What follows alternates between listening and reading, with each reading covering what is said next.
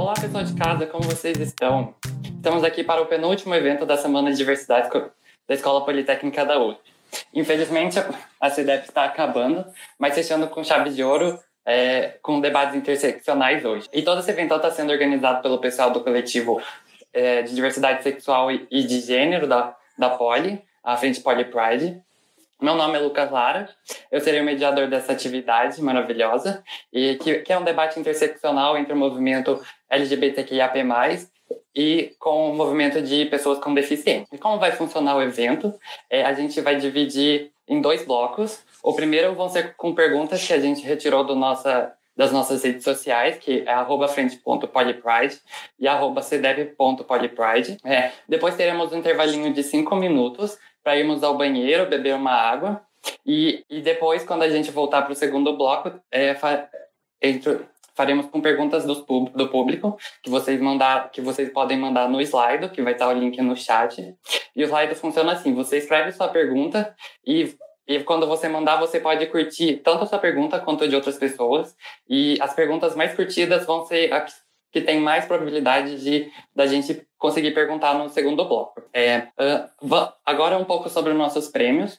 É, vocês têm que se inscrever no nosso. Você tem que se inscrever no Simpla com para as atividades e também preencher o feedback no final dessa, dessa atividade. E assim você pode tentar ganhar nossos prêmios. É, com uma atividade que você participa, você já ganha 15% de desconto na primeira compra da Evino. E além disso, durante o mês de. Durante esse mês, você, nas demais compras, você ganha 10% de desconto na Evino também. A partir do segunda atividade participada, você já ganha um cupom de 20% de desconto da 99 Pop. É, e a partir da terceira atividade, você já começa a concorrer a um vale do Outback e um ano de Netflix grátis. É, então vamos começar o nosso debate. Primeiramente, eu quero agradecer a Bruna por estar traduzindo o nosso, o nosso evento para Libra, para as pessoas surdas. Uh, e agora vou apresentar um pouco dos nossos convidados. É, Ivone, fala um pouco para a gente sobre você e a sua história, por favor. É, bom, primeiramente agradecer aí o convite estar mais uma live aí, aliás, na live falando com vocês sobre as questões né, da, da visibilidade interseccional da pessoa com deficiência. É, tudo começa assim, por eu ser uma pessoa com deficiência adquirida poliomielite na infância, é, nunca andei, né? Então assim, a militância minha já começou desde casa, desde a individualidade minha, é, mostrar o meu lugar em casa, como família, como sociedade como um todo.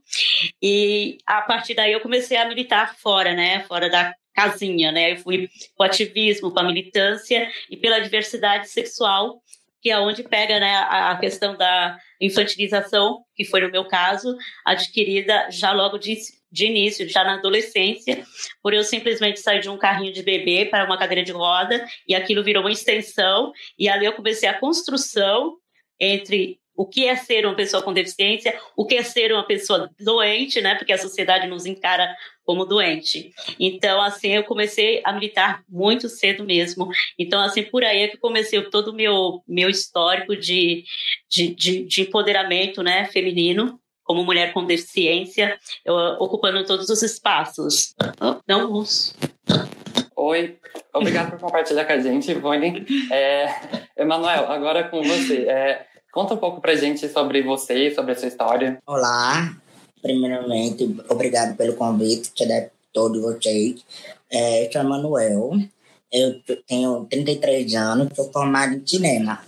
Então, é, minha deficiência física é o tipo de danismo, espôndilo epimetafisiária óssea, que aí, assim, é um tipo raro de danismo, mas, enfim, então, é, fiz a cirurgia aos 11 anos de idade, e para parar de crescer, porque a coluna estava crescendo mais rápido que as outras partes do corpo. É, pitiano do signo de peixe, e... mas então, é, eu acho, eu, assim, eu comecei a ter voz, essas coisas, tudo, bem pouco, mas eu acho que para dois anos atrás eu comecei a ver de forma diferente as coisas que eu estava preso numa bolha do capacitismo que a gente vai explicar durante o episódio aqui da conversa, de roda de conversa. Mas, então, é, eu, eu faço parte do membro do Vale PCD, né? E aí, justamente para trazer a inclusão e a visibilidade para todos, né? que eu acho importante. Eu já tinha voz desde criança, porque na escola não tinha acessibilidade. Então, quando a gente pega direito, quando a gente começa a colocar lugar e dizer, Pô, vou falar com alguém que tem que ser adaptado. Então, teve elevador, teve rampa, depois que eu falei essa luta, mas demorou muito, mas teve, sabe? Mas é daí que a gente surge a nossa voz, por nossa luta e nosso direito para todos, né? Então, eu sou formado em cinema e, e quase concluí de rádio TV. Mas é isso. Obrigado, minha gente. Obrigado por compartilhar com a gente. É, Letícia, é, você quer contar um pouquinho para nós sobre você agora? Oi, gente, eu sou Letícia Guilherme. É, vou me descrever um pouco para ficar mais acessível para pessoas com deficiência visual. Eu sou uma mulher branca, é, eu tenho cabelos louros escuros, barra castanho claros.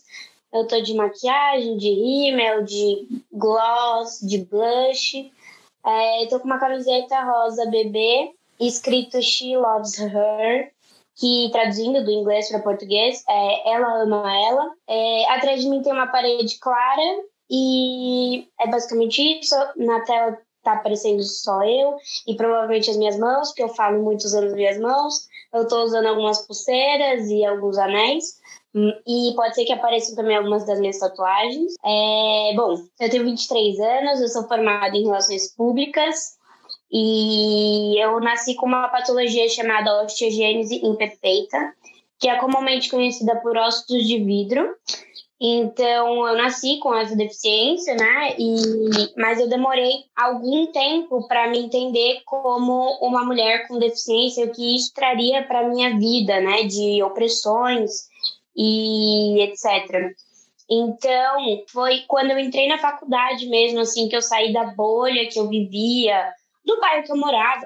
Óbvio, na escola eu já tinha questões de acessibilidade e afins, mas quem lutava mais por mim eram os meus pais. E depois disso, quando entrei na faculdade, que eu percebi que eu precisava é, me empoderar disso e, enfim, conseguir lutar para existir, né? Resistir, enfim.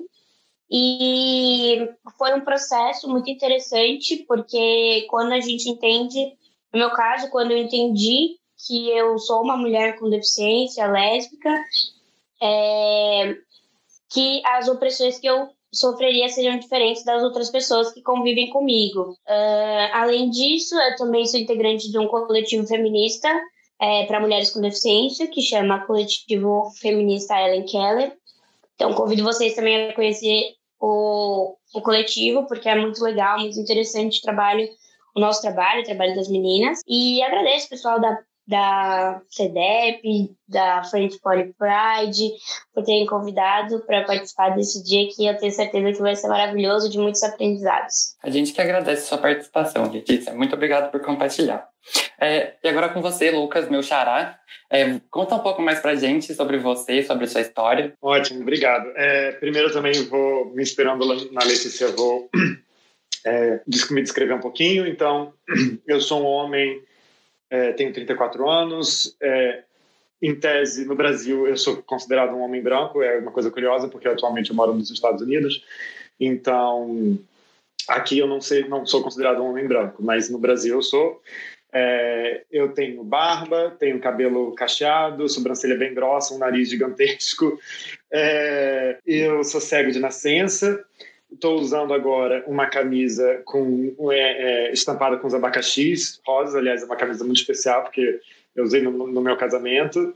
Atrás de mim tem uma parede branca. Eu não sei o que, que dá para ver no enquadramento, mas talvez vocês consigam ver uma planta na minha esquerda e um, um barzinho que a gente tem aqui à é, direita. Eu estou usando uma fitinha do Senhor do Bonfim no meu braço esquerdo e uma aliança na mão esquerda também. É, e eu sou, como eu falei, cego de nascença. É, eu sou jornalista, sou formado em jornalista. E agora estou terminando o meu doutorado em ciência política aqui nos Estados Unidos. Legal, Lucas. Nessa onda também, eu vou me descrever. É, eu sou Lucas, eu sou um homem branco, tenho cabelo castanho, olhos castanhos também. Ao meu fundo eu tenho uma parede amarelada com, uma, com um armário branco e, uma, e um boné em cima dele, escrito rateria. É, E é isso. Vocês querem se descrever também, é, Ivone e Emanuel? Ou podemos ir logo para as perguntas? Bom, gente, desculpa aí a minha gafe, né? Porque eu, olha como que é automática a gente, né? Mas vamos lá. Sim. É falta de, de atento mesmo, eu diria. É, bom, gente, eu sou loira, pele branca, cabelo liso. É, estou de óculos, estou usando um fone com red. Estou com uma camiseta nas, branca nas cores arco-íris. É, pulseira, arco-íris também nas cores arco-íris. Anéis, esmalte escuro e ao fundo branco com algumas almofadas amarela e branca também. Pronto, escrevi. Oi, é, desculpa minha gente, peço desculpa, vou me descrever também. É, eu tô com a camisa também estampada, ela é toda vermelha, mas com gatinho desenhado, gatinho todo é, a silhueta. É, cheio de gatinho. É, sou um homem branco, tenho cabelo castanho médio, ou médio, ou claro, não sei explicar. Na, atrás de mim tem uma parede azul com quadros de referência de filmes de séries que eu gosto muito. Estou é, com um relógio preto, que tem um nome assim do relógio, e eu tô vestido com camisa de botão. Pronto. É, peço desculpas não ter escrevido antes. Legal. É uma coisa que a gente acabou nem, nem pensando nisso, mas é legal que a Letícia acabou fazendo a gente se atentar para esse ponto. Muito obrigado, Letícia. É, agora que todo mundo se apresentou e todo mundo se descreveu, é, vamos para as perguntas. É, a nossa primeira pergunta que a gente recolheu foi, vou ler ela para vocês. A gente sabe que todo tudo foge do padrão cis heteronormativo branco, está fadado a ser estigmatizado e a ser oprimido. Então, para começar nossa roda de conversa, eu queria que vocês contassem sobre o conceito do capacitismo. Se alguém que tiver mais a vontade de responder essa pergunta, explicar um pouco o que é o capacitismo para o nosso público, fique à vontade. Olá, é, então, como eu estou nesse membro do Vale PCD, justamente do projeto de visibilidade para trazer é, inclusão, representatividade, né? Então, justamente, eu vou trazer agora do capacitismo. O capacitismo está dizendo o preconceito contra pessoa com deficiência. Existem várias formas de é, várias formas de capacitismo, sabe? O conceito de herói, o conceito de superação, o conceito de ofensa, tipo, é, que não, bem ofensa que não é legal, tipo, deixa, é, deixa retardado, que mancada, tudo, essas coisas que referem a pessoa com deficiência se tornam ofensivas. Então, de, dá uma tipo é, incapacidade ou impossibilidade de uma pessoa não tem deficiência que não pode ter. A pessoa com deficiência pode sim fazer as coisas direito, sim. E a gente não precisa ter superação para ninguém e exemplo para ninguém. E aí o capacitismo vem isso, é o, é o opressão, o preconceito contra a pessoa com deficiência, usar os nossos corpos. Não vem o nome da pessoa, vem a deficiência, é para ser pessoa com deficiência, meu nome, e depois a pessoa com deficiências. E o termo são vários, são vários. São vários que a gente, é, no dia a dia, que a gente às vezes não percebe. Por isso que eu comecei a sair da bolha. Eu escutava tanto. Ai, tu é um guerreiro. Guerreiro para quem? Tu é superação. Mas eu escutava e eu, tipo, não entendia aquilo. Aquilo se torna tão chato, tão clichê, que eu, peraí, não, gente, eu sou pessoa também, como vocês, tenho minha vida, tenho, faço minhas coisas, tudo, tudo, também tenho um momento triste, momento ruim, momento bad, momento bom, mas usar o corpo da pessoa com deficiência não é legal. E eu acho que todas aqui concordam. Então a gente vai aprendendo, a gente vai quebrando as barreiras, né? A gente tem que mostrar isso. É, conversando, dialogando, né? É isso. Fica aberto para outras pessoas, ou Ivone, outra Letícia, quiserem falar, fiquem, por favor, abertos aí. Então, o capacitismo, ele vem muito daquela ideia do corpo normativo, né? A gente fala de pessoas que têm um corpo perfeito e o, o não perfeito, que seria o nosso capacitismo, usado como capacitismo. Ou seja, o corpo falho, o corpo ruim, o corpo que não deve ser seguido, Ou seja, é o corpo inválido, né? Que a gente é, é visto como é invalidado na sociedade como um todo mesmo. É, então existe essa falta de visibilidade nossa, porque é um corpo que não vale a pena um investimento em acessibilidade, onde não vale um investimento em que nós também somos pertencentes de uma sociedade que nos exclui né? Então, o capacitismo é isso, é nos invalidando sempre, ao todo tempo, em todos os aspectos da nossa vida, como criança, como adolescente, como mulher, homens e idosos com deficiência. Então, a gente acabou sendo invisibilizado nesse aspecto. Então, é nesse contexto que a gente trabalha a nossa visibilidade, porque o capacitismo, ele trava a vida do ser humano que tem algum tipo de deficiência. É como se nós não fôssemos... É, é, pessoas, né, é, viventes, e como o Emmanuel mesmo falou, a gente sempre vem atrás de uma deficiência, né? Então, o que acontece? Essa semana mesmo até coloquei um exemplo, vou exemplificar aqui eu mesma como uma. Esses tempos, eu estou colocando mais selfie, eu não estou me colocando com uma cadeira de roda. Fui participar de um evento essa semana e por estar sempre colocando no post fotos sem estar a marquinha da minha cadeira de roda atrás, as pessoas, cadê a deficiente? Passaram a me ver de uma outra forma. Começaram a conversar comigo, esquecendo que eu sou uma pessoa com deficiência. E hoje eu coloquei um post. Gente, eu não estou postando foto com a minha cadeira de roda, mas eu continuo sendo deficiente. Eu continuo sendo negada na sociedade em todos os aspectos, seja no mercado de trabalho, na educação, é na arte, em, em todos os lugares.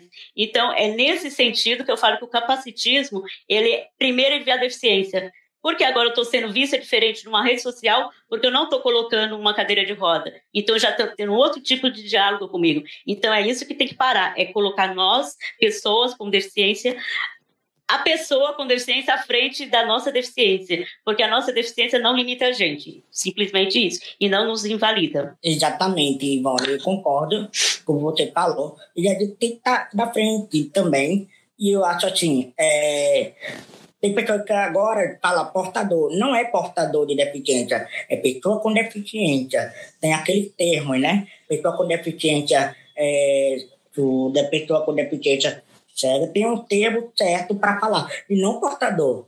Porque fica é, inferioriza o nosso corpo, usa o nosso corpo como uma coisa ruim, uma coisa tipo esquecido, uma coisa que não é é, a pessoa com deficiência não tem sexualidade, não é? Não tem. É, é uma pessoa pura, não, não é isso. E aí, exatamente. Oi. Sobre isso, um ponto muito bom que você acabou de trazer. Portar, por que portador é um termo horroroso? Porque o verbo portar significa que você está levando alguma coisa. E a gente não está levando a nossa deficiência para lugar nenhum, né? A gente não carrega ela. É, a gente é assim. Então, é parte da nossa identidade, é parte é, de quem nós somos. Então a gente não pode portar a si mesmo, né? Eu não porto a mim mesmo, eu, eu não carrego a minha cegueira, eu sou cego. Então a gente também tem que parar de ter medo de usar as palavras pelo que elas são, né? Então é, as pessoas, em vez de falarem cego, ou no meu caso, né, que é o que eu posso, ficam tentando procurar é, é, é, é termos para transformar num eufemismo, né? Então, procuram eufemismos para falar da cegueira. Então, a gente vira é, pessoa com deficiência visual, é, pessoas com necessidades especiais, pessoas. Enfim, claro que cada pessoa tem que ser, ser chamada da forma como preferir, como se sentir mais confortável, a gente tem que respeitar isso.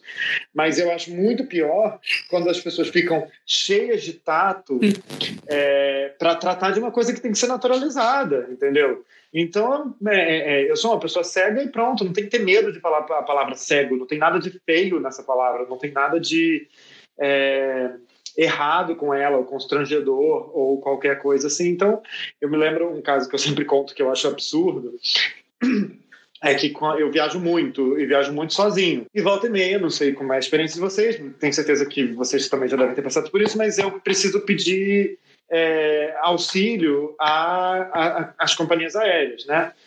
E aí os funcionários ficam falando entre si nos rádios e falam, não, porque eu estou aqui com um blind. Blind em inglês é cego. E aí eu faço aquilo tão ofensivo porque, primeiro, tá, tá, sub, é, tá subestimando a minha é, capacidade de entender o que eles estão falando. É, eu sei que é blind, eu falo inglês, e mesmo se não falasse, por que, você está querendo esconder? Você está comunicando uma pessoa cega, não tem nada de constrangedor. Então vamos falar as coisas pelo que elas são. Eu, Letícia, aqui falando, eu só queria completar que as falas foram incríveis, mas que caso não tenha ficado 100% claro e didático, o capacitismo está para pessoas com deficiência, assim como o racismo está para pessoas negras e pretas, assim como a gordofobia está para pessoas gordas, assim como o machismo está para mulheres, a LGBTfobia está para pessoas LGBTs. Então, é um preconceito como qualquer outro, né? Como qualquer outro que a gente tanto fala no nosso dia a dia, que a gente tem visto nos lugares.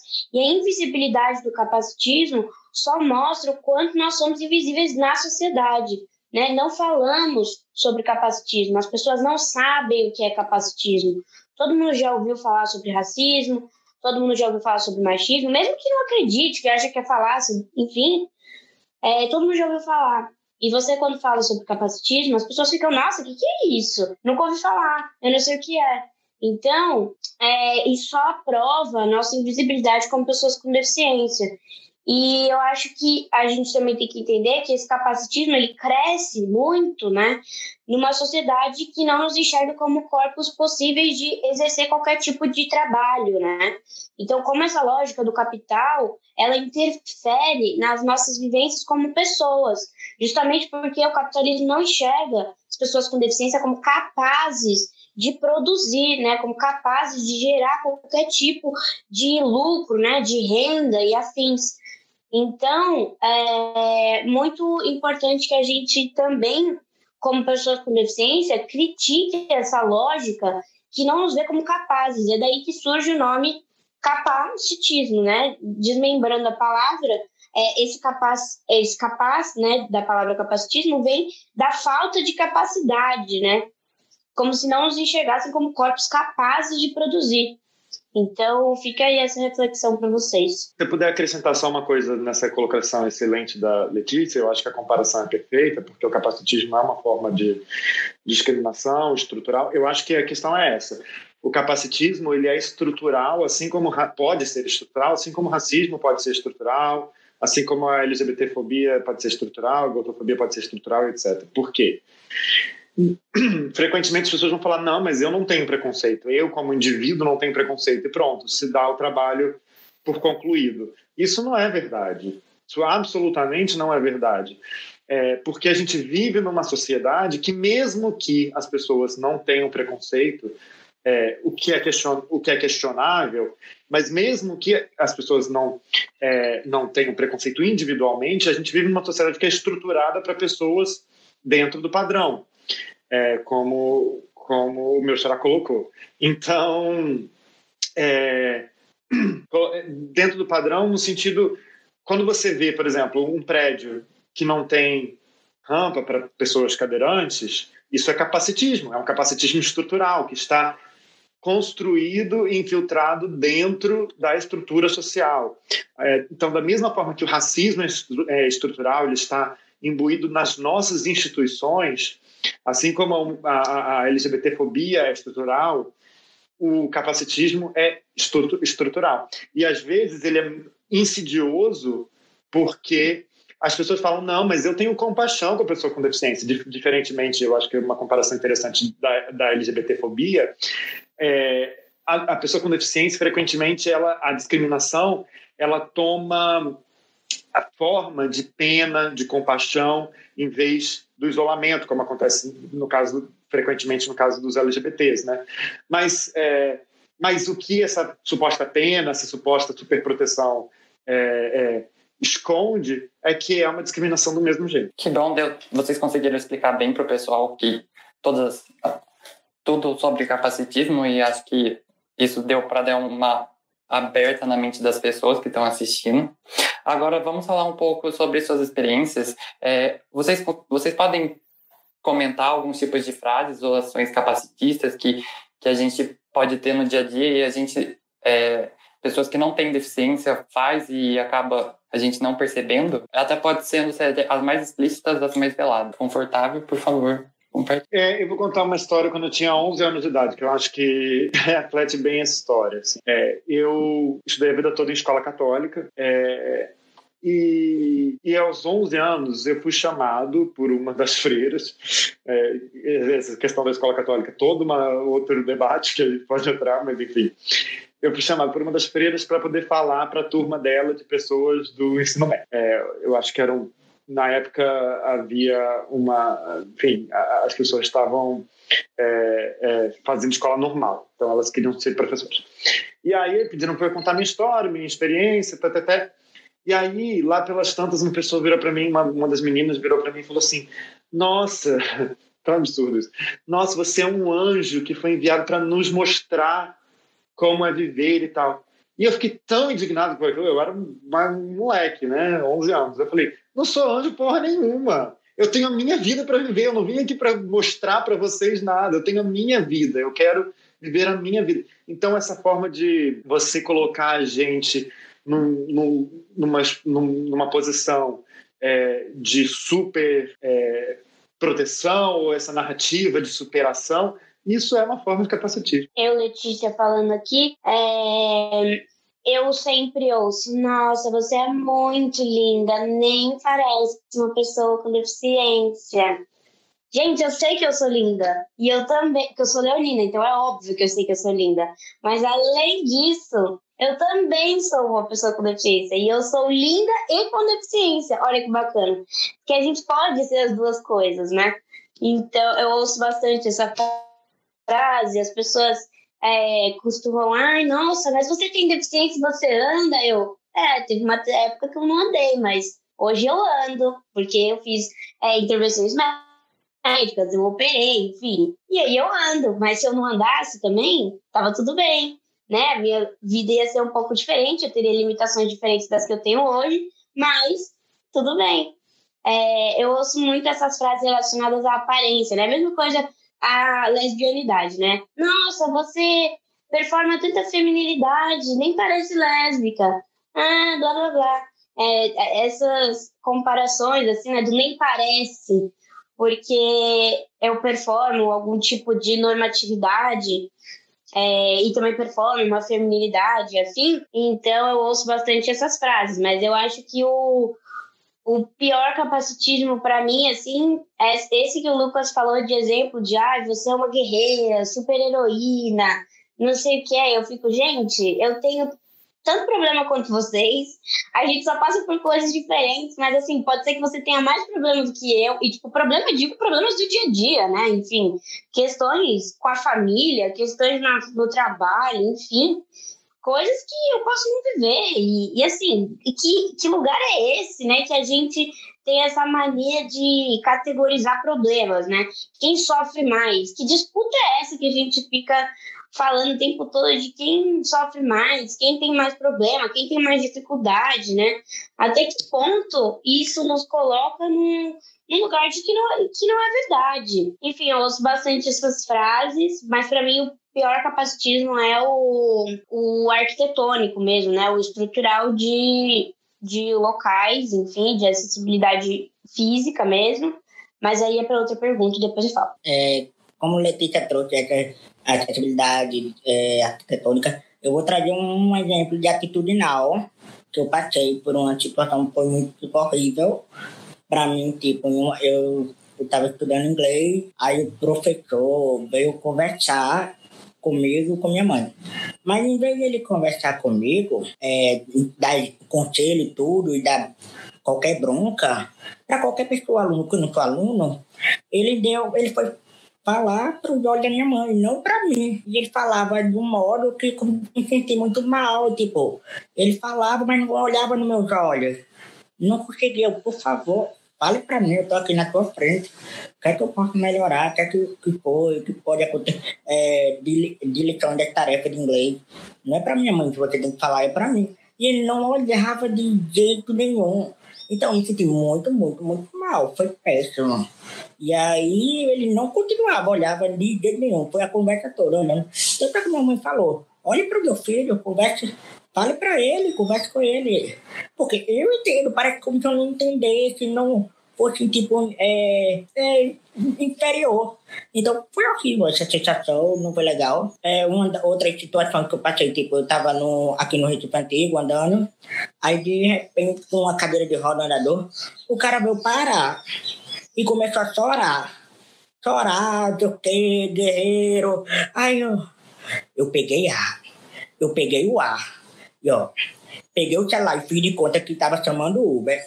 Olha, eu vou ter que ir, tenho que ir, tá, tchau, ó, tá, tá. E o cara começou a chorar, chorar, chorar, chorando. Aí o guerreiro chorando mesmo. Aí não sei o que. Eu, eu não aguentei, eu não, não consigo, porque cansa. Mas não é uma das primeiras pessoas que chora. Tem outras pessoas que choram também com a mesma coisa. É chato. Você fica tipo. É constrangedor. Eu não gosto. Então, é, aí teve outras, por exemplo, a PP de relacionamento. Tem pessoas que falam assim: é, você sente prazer? Aí eu fiquei assim, por que não poderia ter prazer? Por que pessoa quando é pequena não pode ter prazer ou orgasmo? Por que não? Né? Você mesmo sendo pessoa com deficiência, não vou dizer o termo ofensivo, como ele falou, aí eu acabo ficando muito, chato, eu acabo bloqueando, não é legal. E aí, olha, tem muitas coisas assim que eu já escutei. Por isso é uma das coisas que me fez sair da bolha. Tipo, aí vinha entender. Eu acho que essa questão de militar, essa questão de entender. E da minha voz, quando eu falei com o diretor, eu dialoguei para ele botar uma acessibilidade, uma rampa, elevador, fui eu. Porque fui eu que disse lá eu, pessoa com deficiência, para todos, não só para mim, mas eu digo para todos. É uma escola que tem que ter acessibilidade para todos. É uma escola que tem que receber pessoas que é, precisam de intérprete de Libra, é uma pessoa para receber, porque a gente não tem aulas, escola de, é, aula de Libra, em vez de inglês. Deveria ter, é, importante. É, aquela máquina de, de, de braille para pessoa com deficiência visual, que é importante também para ter, tem, mas é muito pouco. Eu acho que todo tem que estar incluso. Mas eu, como pessoa deficiência, eu tenho muita experiência de escutar de superação. Ah, você tem prazer. Ah, vem para minha igreja que você é curado. Tá certo. Ok, é isso, gente. Pronto. E, ó, é, é isso. Pronto. Obrigado, Letícia, pelo contexto. E deixo para Ivone também. Bom, gente, eu aqui falo igual Letícia, gata de rodas. Olha, aprendendo com entre nós, olha, gente, a, a, como que é a construção, né? É, bom, eu aqui, a Ivone, né, é, falo assim, teve dois momentos na minha vida que foi muito marcante a questão é, capacitista mesmo na pele, né? É, a questão da acessibilidade é o foco principal que, que é o que tem que existir para a gente estar visível socialmente, né? E aconteceu na minha infância, né? Que eu estou falando um bando de jovens, né? Eu sou a mãe de todos aqui, 51 anos que eu não esqueci de falar a minha idade. Então, eu venho de uma época que não existia a palavra acessibilidade, era zero, né? Então, eu fui interrompida no quarto ano de, da escola, primário, fundamental, é, porque a diretora não quis disponibilizar uma sala de térreo, no térreo. Durante os primeiros quatro anos, ok, estudei no, no térreo.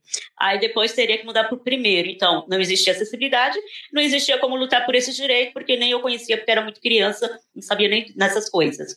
E me retirei. Fui interrompida quatro anos da escola por uma diretora que falou que não ia disponibilizar uma sala de aula no térreo para que eu desse continuidade nos meus estudos. Tudo bem, chorei, sofri, esperneei, não queria entender, porque para isso, numa criança com deficiência, é um marco. Porque você pensa assim, poxa, porque até, até tal dia eu pude estudar naquela escola e hoje eu já não posso mais.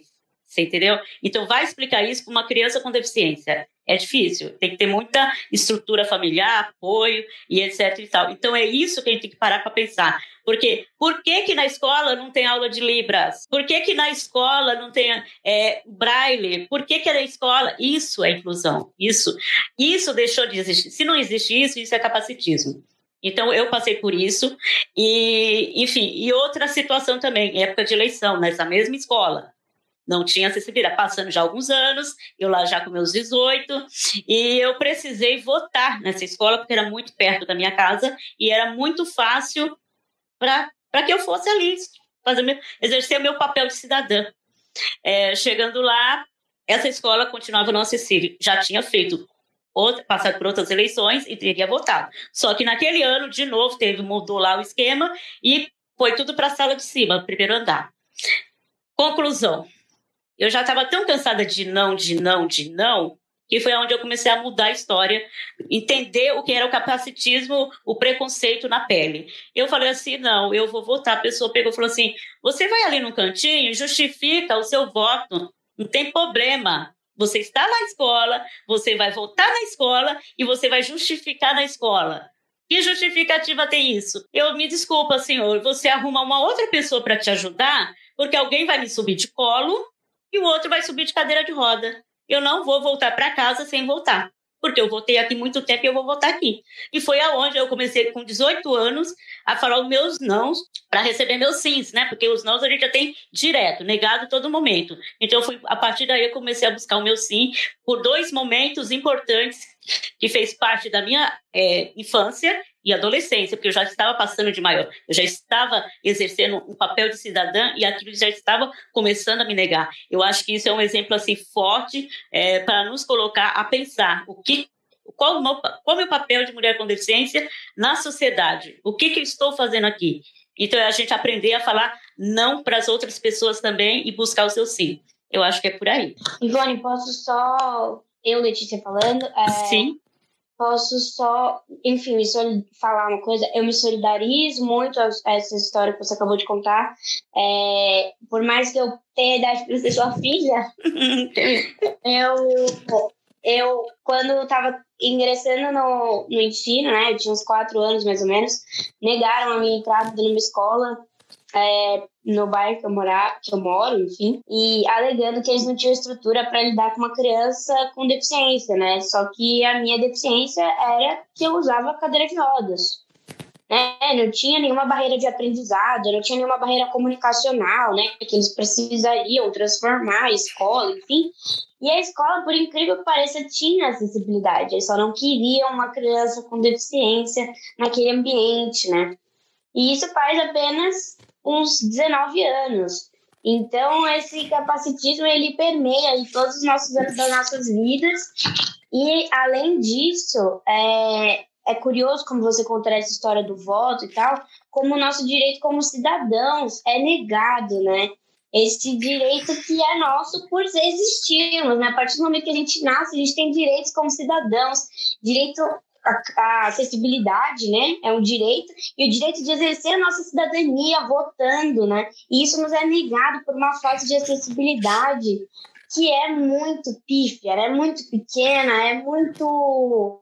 É, me, me, me deixa exausta essa história, porque é muito triste como a gente Tipo, você tava lá, sabe? Para votar, porque você queria exercer o seu papel como cidadã, você tinha seu candidato, sua candidata, enfim. Sim. E aí, você não podia fazer isso simplesmente por você ser uma pessoa com deficiência e ponto final. Não existia outra barreira.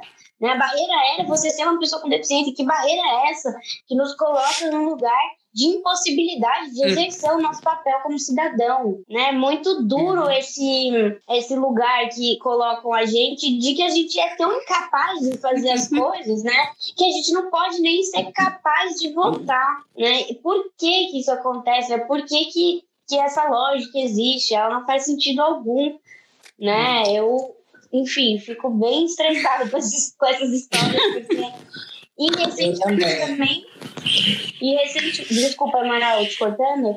É, e recentemente também na, na faculdade eu também passei por uma questão dessa de que colocaram no meu primeiro semestre, na minha ficha, né, no meu, na minha matrícula, diz que eu era uma pessoa com deficiência, eles viram né, o uso mandador para ajudar na minha locomoção e afins, e eu fiquei uma semana sem aula porque eles tinham colocado a minha turma numa sala que só tinha acesso com escada. E foi nesse momento que. Porque quando eu contei lá, quando eu tinha quatro anos, que eu fui negada na escola e tal, os meus pais que resolveram, enfim, me, me colocaram em outra escola, vida que seguiu, sabe? Eu nem lembro dessa história, eles que me contaram. É, mas na faculdade, como eu contei na, na, minha, na minha apresentação, eu precisei me colocar e falar: não, ninguém vai me pegar no colo para me levar para a sala de aula, sendo que vocês têm salas acessíveis, vocês têm acesso ao elevador, tem outras salas, tem outros lugares. por que, que vocês colocaram a minha turma, que é a única que tem uma pessoa com deficiência, num lugar não acessível, né? É uma escola, uma faculdade renomada de arquitetura que se gaba por ter é, a matéria de acessibilidade no curso de arquitetura. Que acessibilidade é essa que aula na prática não existe? né? Então, eu fiquei uma semana indo para a faculdade para discutir na secretaria o fato de eu não estar acessando as aulas, porque eu me neguei a subir a escada e a me, bombeiro me pegar no colo. Eu falei, vocês estão. Qual a dificuldade de vocês? Eu não quero que ninguém me pegue no colo, vocês não sabem como funciona a minha patologia. E se, e se alguém me pegar no colo e me fraturar? E aí? Quem vai lidar com essas consequências? Eu não quero passar por isso, por esse constrangimento. Além de uma possível consequência, eu não quero lidar com esse constrangimento. Na época eu tinha 18 anos, eu não queria ninguém me pegando no colo no meio da faculdade. Por que isso, se vocês têm salas acessíveis? Né? Então, foi aí que eu me empoderei como pessoa com deficiência e falei, não, o que, que é isso, né? Acessibilidade é direito, está previsto em Constituição, existem leis que regulamentam isso. Por que, que eu não estou tendo essa acessibilidade? Tanto acessibilidade a locais, como a Ivone diz, para exercer nosso papel como cidadãos, como a educação. Educação é direito de todos os brasileiros. Né? Então, por que, que a gente é negado a esses espaços, né? Porque esses por que, que esses espaços não, não permitem que a gente participe deles, né? Essa segregação, essa exclusão, esperam sempre que a gente fique trancado em casa, vivendo uma vida reclusa, né? Por que isso? Enfim. Eu acho que uma questão que você colocou, Letícia, muito importante, que também está na, na narrativa da Ivone, que as pessoas, a sociedade, de modo geral, tendem a achar que os nossos corpos é, estão disponíveis para serem usados da forma que eles julgam ser mais convenientes, né? Então é absurdo essa, é absurdo que, que as pessoas acham que elas têm o direito de nos pegar, de nos tocar, é, de pegar no colo. E eu, como pessoa cega, não, não passei por essa experiência, felizmente, mas passo por outros todo dia, é, de, de, atra, de atravessar a rua e as pessoas quererem me direcionar para onde elas acham que eu quero ir, elas não sabem para onde eu quero ir. Então, frequentemente a gente está andando e elas interferem, nos puxam, nos é, empurram, porque elas acham que elas sabem melhores do que a gente, o que é, o que é melhor para a gente. O que a Ivone contou, né? A pessoa disse para elas justificar o voto. Elas perguntaram se a gente quer votar. É um direito nosso. Se a gente, se é um direito nosso, esse, esse direito é, tem de ser garantido. As pessoas têm que enfim, eu queria chamar atenção para esse fato e para um outro fato que o Emanuel trouxe, que também é uma forma de, é, de capacitismo, a fetichização do corpo com a pessoa, da pessoa com deficiência. Então, frequentemente, agora eu estou casado, estou fora do mercado, mas quando eu usava os aplicativos de relacionamento, era frequentemente as pessoas falarem: Nossa, você é cego, então você deve transar maravilhosamente bem, porque você vai ter um toque incrível, não sei o quê. E é uma forma de capacitismo igual, porque não é porque você, é, é, é como a Letícia falou, né, das pessoas falarem, ah, você é bonita e tem deficiência. Gente, e não, quem, quem dera fosse isso, mas elas falam, você é bonita apesar de ter deficiência, como se essas fossem possibilidades, né?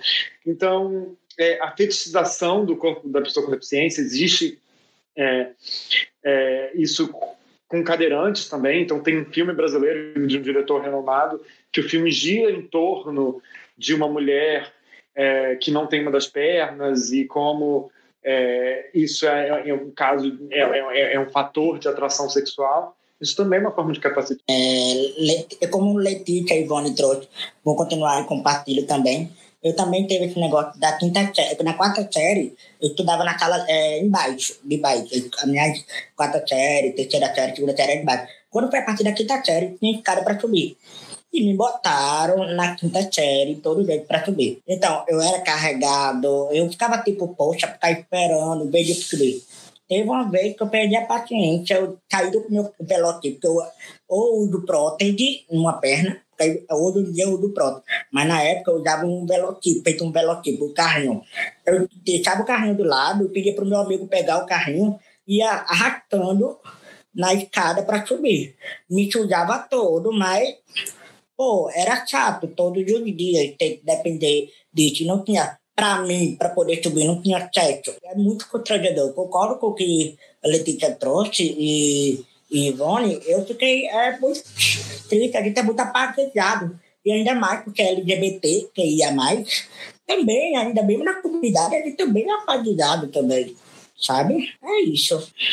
Nossa, muito triste saber que esse tipo de coisa acontece, mas é, é compartilhem pra, com as pessoas, porque às vezes a gente nem tem noção de que essas coisas acontecem. Eu mesmo, tipo, não sabia que esse tipo de coisa acontecia e, e tipo, é realmente importante as pessoas se conscientizarem e não lutarem só por elas, mas lutarem pelos outros também. Então, por isso que a gente está até fazendo esse evento, realmente para tentar conscientizar os alunos da Poli, que, que é muito mais do que só tipo um problema, é afeta a vida das pessoas completamente. Mas continuando com as perguntas, é é, as pessoas LGBTQIAP+, sofrem diariamente com, por serem reduzidas suas orientações sexuais e identidade de gênero como uma, manifestação da LGBTfobia. Além disso, pessoas com deficiência é, também são reduzidas a sua condição com a manifestação do capacitismo. Sabemos que as opressões não devem ser hierarquizadas e as lutas sociais devem ser interseccionais. Então, gostaria que vocês compartilhassem uh, sobre quais as principais dificuldades vocês enfrentam como ser militantes tanto da causa LGBT como da causa de pessoas com deficiência. Poderiam compartilhar isso com a gente? A solidão, eu acho. Pelo menos para mim, quando eu me descobri gay, foi. É, inclusive, eu fico muito feliz de estar participando desse painel com outras pessoas com deficiência, porque eu sempre me senti e, e, e se identificam como membros da comunidade LGBT. Porque eu sempre me senti muito sozinho é, excluído tanto da comunidade gay como da comunidade é, com deficiência, porque infelizmente, pelo menos no, nas experiências que eu tive é, na comunidade de pessoas cegas, a homofobia é absolutamente endêmica e não, não havia espaço para aceitar uma pessoa gay. E, da mesma forma, a, o, é, a comunidade gay, sobretudo a comunidade gay masculina, né, é extremamente capacitista e então a solidão sempre foi uma experiência é, que eu que eu que, que me fez sofrer demais. Eu, eu, eu entendo também. desculpa. desculpa. Quer falar, Nicole? Ou oh, Letícia, quer falar? Desculpa. Tá, então, é, eu também sou, eu sou uma pessoa é, bi, de, é, de gênero. Então, é, realmente, na boate, ba, balada que eu vou, ou aplicativos de namoros, realmente, eu sinto também, como o Lucas falou, é um pouco mais de solidão, mas justamente essa solidão que a gente é apagado. É como se nós, pessoas com deficiência, não pode namorar, não pode ter um relacionamento, a gente vai ter que ter, é, precisa de assistente, apoio, não. Não é isso. Eu posso namorar, eu posso com outras pessoas, eu posso ter a minha vida, como qualquer pessoa poderia ter. Mas eu digo assim, percebi, assim, passei muito preconceito da questão da sexualidade também. É, então, além PCD e bi, né? Porque é, é difícil ter lugar e que você não é aceito, aquele aquele grupo, você não tenha, não vê acessibilidade nos locais, em alguns bares, boates. E aí, essa é a comunidade. Por isso que o nosso, a gente tem inclusão e visibilidade do Vale PCD, que é o membro que eu participo, LGBT, que ia mais, a gente está trazendo isso. A gente tem um formulário de pesquisa para as pessoas colocar os locais que podem ter acesso desses dados, tipo, lá em São Paulo, é, é, boate, bar do locais de LGBTQI que tem acesso e que não tem, colocar nesse formulário. Mas eu, aí por isso que a gente tá, quer trazer essa pauta, quer trazer essa visibilidade, que é importante. A gente está aqui, mesmo nessa comunidade LGBTQIA, a gente está aqui, pessoa com deficiência também está aqui, lutando também. Pronto, eu passo para Letícia, me perdoe, Letícia tem interrompido. Pode falar. Imagina, querido, a gente falou junto, fica tranquilo. Então, gente, Letícia aqui. É...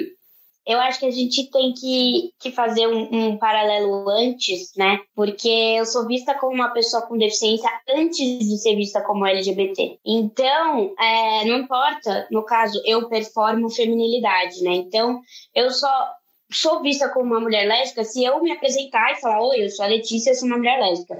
Ou se eu estiver com a minha namorada, que vai ser vista geralmente como minha cuidadora, né? Como alguém que tá ali para me ajudar, e não como uma pessoa que eu me relaciono amorosamente. Então, a partir desse princípio, a gente também enxerga outra questão que é que nos é negada essa questão da sexualidade. Então, a deficiência, é, as nossas questões com a, com a deficiência, com o capacitismo, eles vêm, é, ele vem antes do da questão LGBT.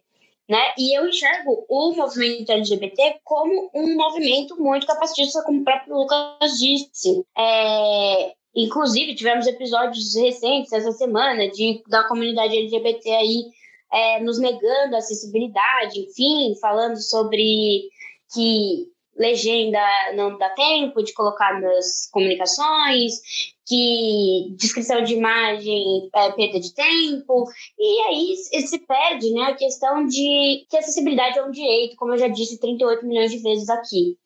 Uh, então, é, eu sou, eu sou vista como uma pessoa com deficiência antes de ser vista como LGBT, em qualquer espaço.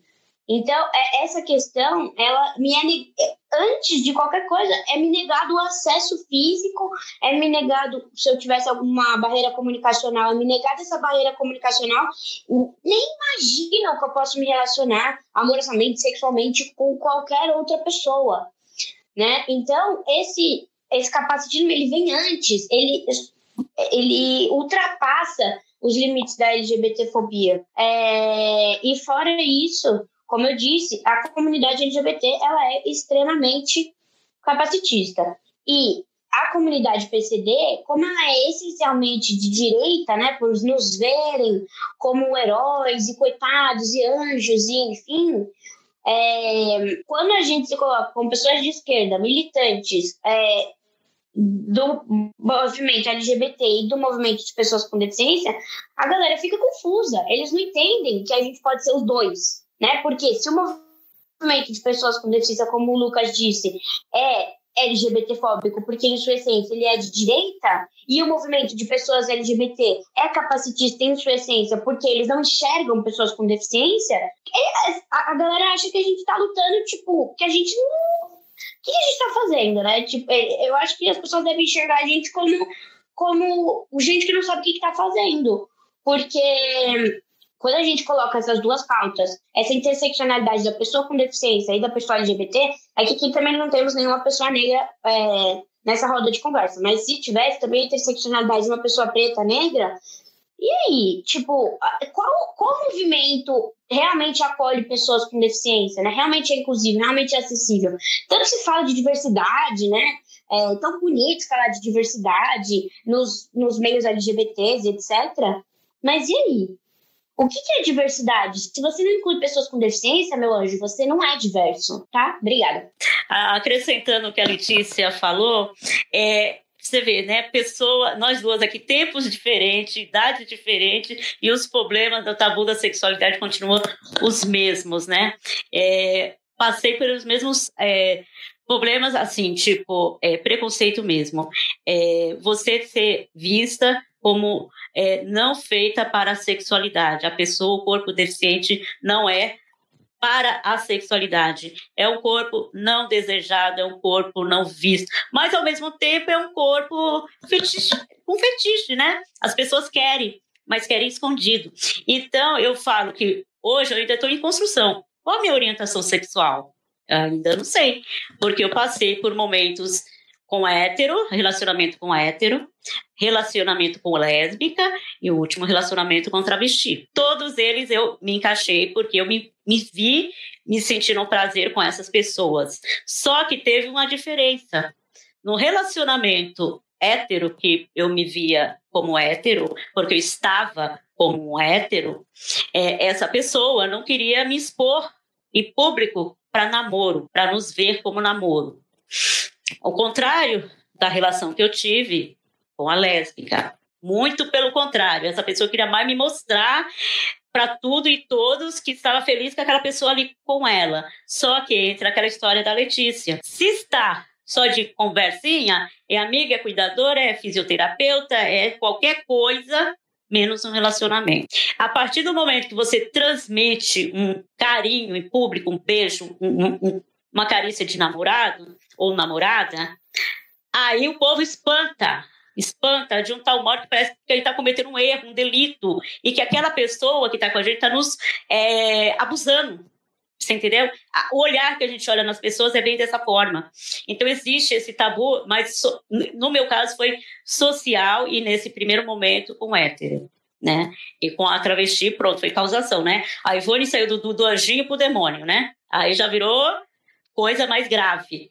Como que pode? Não basta ser cadeirante, agora travesti aí já é um pouco demais. Tipo isso. Você entendeu? Como se isso fosse um problema da pessoa. Não, esse é um problema meu. Eu estou bem e a sociedade que se vira, que lide com isso. Porque eu não vou mais me deixar privar, deixar de fazer as minhas coisas por causa de um preconceito fácil. Então, é, existe essa questão. Então, foi aonde eu comecei a estourar bolha da sexualidade da pessoa com deficiência, porque foi utilizada o tempo inteiro, independente da, do tipo de deficiência, independente. Então foi aonde eu entrei em contato, sim, com a parada do orgulho LGBT, sim. Eu sei, vamos colocar essas pessoas com deficiência se mostrarem como adulta, eles abraçaram a causa na hora.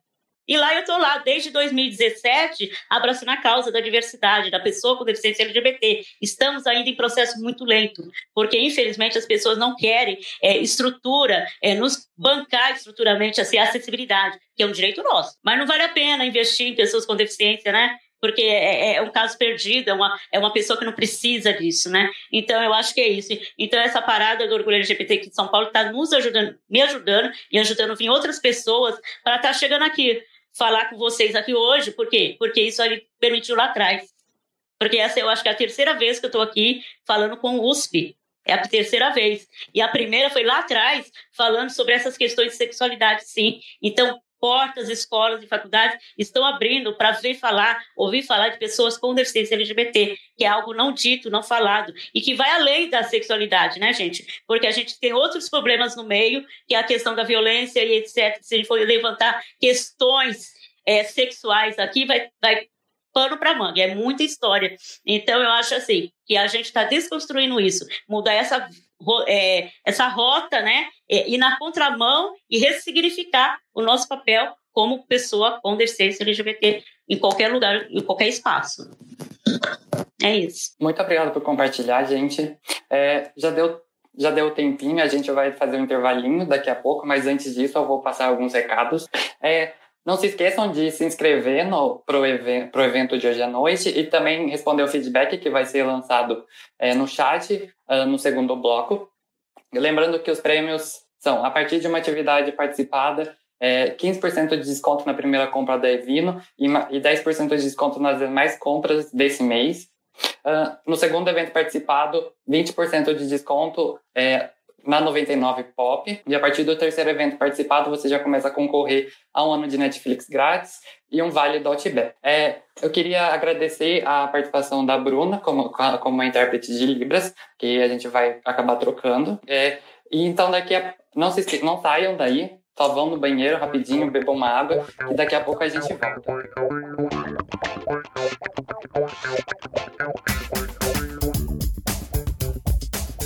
Voltamos, pessoal. É, se hidrataram nesse intervalinho? Importante beber água, gente. É, então, antes de começar, eu queria agradecer a Fernanda, que ela, ela trocou com a Bruna, a intérprete de Libras, e ela vai acompanhar com a gente nessa, nesse segundo bloco.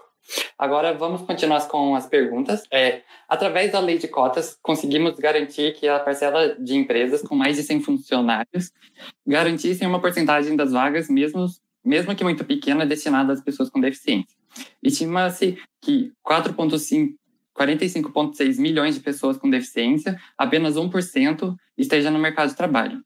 Então, muito se fala sobre diversidade e inclusão no meio corporativo, mas vocês acham que essa lei está cumprindo o seu papel ou só, ou só está mascarando uma realidade que pessoas pessoas com deficiência estão sendo admitidas apenas para cumprir a lei e não estão recebendo oportunidades de crescimento e acesso a cargos de liderança. É, vocês se sentir confortável para responder? Acho que as duas coisas. Eu acho que tá, é, eu acho que a lei ruim com ela, pior sem ela, sem dúvida nenhuma. É, eu acho que ela tem um papel importante. É, não sou especialista de forma alguma, é, mas eu sei, é um fato que as oportunidades de crescimento é, são limitadas é, e é isso. Você tenta admitir pessoas é, para ganhar o salário mínimo e cumprir a lei e acabou. Eu tive uma experiência bastante desconfortável com a presidente de, do RH de uma das empresas que eu trabalhei, é, em que quando eu fui recebido um aumento salarial, aconteceu uma coisa completamente bizarra, é, em que eu recebi uma proposta de uma outra empresa e a empresa que eu trabalhava co cobriu. Aí a presidente do RH me chamou para ter uma conversa e falou assim: Você sabe que eu sou contra, né? Eu falei assim: Gente, por que, que essa mulher tá me falando isso? Aí eu falei assim: Ué, mas se você é contra, você tem que falar isso pro, os seus, né, não vou falar qual é o carro que a pessoa tinha, mas tem que falar isso para a pessoa que é para o nosso superior que resolvemos dar o aumento, não é para mim você tem que falar isso. Aí ela falou, não, eu sou contra. Aí eu fiquei pensando, por que, que ela falou isso? Aí depois, aí me caiu a ficha, eu falei, claro, o treinamento dela como pessoa de RH é que uma pessoa com deficiência não recebe aumento. Como assim recebe aumento? Infelizmente, eu é, consegui chegar numa situação confortável profissionalmente antes de vir fazer o doutorado, né? Mas quando eu estava dentro do ambiente corporativo, é, em que eu havia oportunidade de crescimento e tal, eu tive oportunidade de crescimento, mas é isso. Eu acho que nós, pessoas com, com deficiência, a gente, se a gente quer, é, se a gente quer crescer profissionalmente, a gente tem que fazer 30 milhões de vezes mais do que as outras pessoas. É, eu acho que é, é, é, é eu cresci ouvindo uma coisa que hoje eu vejo quão danosa ela era, mas a, a, a forma de crescimento que eu que eu ouvi era para uma pessoa com deficiência, ela não basta ser muito boa, ela tem que ser a melhor. E hoje eu vejo como isso é horrível, porque isso me é, deixou com marcas de saúde mental que eu tenho que tratar até hoje. Entendeu? Então, é, que tipo de ambiente é esse que nos obriga a ser extremamente. É, é um ambiente capacitista que nos obriga a provar nossa capacidade de forma sobre-humana para que a gente consiga se posicionar profissionalmente. E como o Lucas trouxe, aí, como o Lucas trouxe assim, aí é que vem, quando fala coisa de cota de trabalho, essa coisa, é as barreiras, né, que limitam.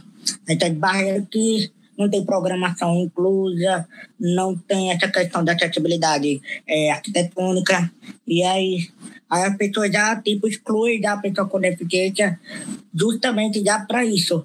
Ah, mas ele é editor de texto, mas ele será que ele edita?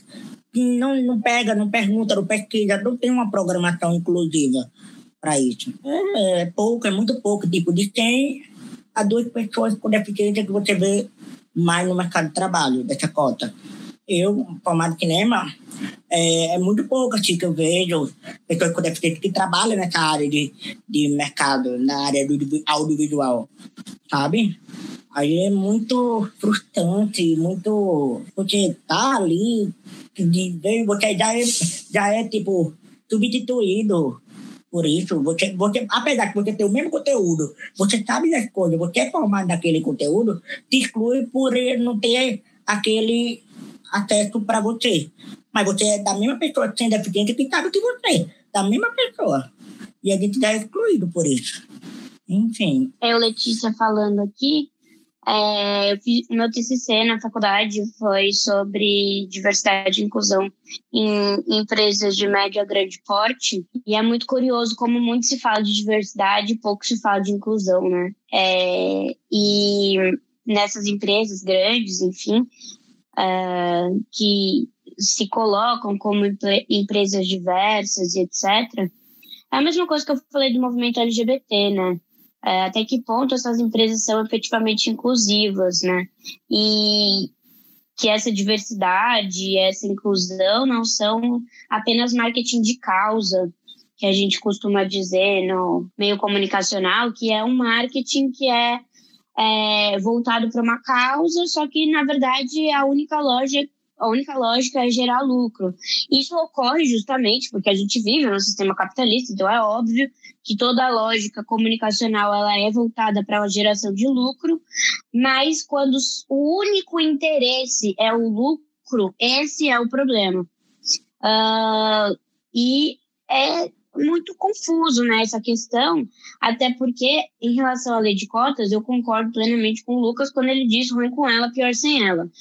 Mas a gente também tem que entender que as leis de cotas, né, é, ela coloca essa parcela, essa porcentagem de pessoas com deficiência, mas quais são essas pessoas com deficiência que estão sendo contratadas nessas empresas? Pessoas geralmente com deficiências leves, né? Onde a empresa não precisa é, se adaptar de grande forma, não precisa criar acessibilidade, não precisa contratar um software que seja acessível para pessoas cegas ou com deficiência visual, para pessoas com deficiência auditiva ou surdas, né? Então, até que ponto uma pessoa com com mobilidade reduzida motora, vocês estão contratando essas pessoas? Ou vocês só querem contratar uma pessoa com deficiência física que usa ali uma bengala, uma muleta, um andador, que não tem grandes dificuldades, só para vocês falarem que vocês são uma empresa inclusiva? Né? Qual, quais são essas deficiências que vocês estão contratando? É uma deficiência como a minha, que é, entre aspas, fácil de resolver, né? Eu preciso de uma acessibilidade básica, elevador e rampa, e o resto é, é muito tranquilo para mim. Ou vocês estão preparados para contratar pessoas com deficiências diferentes da minha e que precisam de mais acessibilidade? Né? É essa questão que eu coloco geralmente quando vou, se vou falar em alguma empresa e tal, é até que ponto essa cota, ela é só uma cota, né? Ela é só uma parcela da da população que você está colocando na sua empresa, mas que não tem desenvolvimento de carreira, como o próprio Lucas disse, a pessoa não cresce de cargo, ela e quando ela cresce, ela tem que fazer um esforço sobre-humano, né? Aquela ideia de que a gente é super-herói e que a gente sabe, que a gente tem que saber tudo. Além de ser profissional de comunicação, eu tenho que saber tudo sobre acessibilidade, tudo sobre pessoas com deficiência. Aí, além de tudo, também sou lésbica, eu tenho que saber tudo sobre o meio LGBT. Eu viro, tipo, uma santidade, né? Como se eu soubesse tudo de tudo. E por mais que eu saiba muita coisa, porque eu estudo e me dedico a isso, eu não sou expert, né? Eu não sou perfeita, eu não sei tudo do, do que eu falo. Eu falo sobre as minhas vivências, eu falo sobre o que eu estudei, né? Mas até que ponto vocês entendem que eu não, essas empresas entendem que eu não sou um sobre-humano, né? Uma super-heroína, uma pessoa que vai conseguir resolver todos os problemas. Aí qualquer problema de acessibilidade na empresa, ah, chama a Letícia que ela resolve, que ela sabe o que fazer.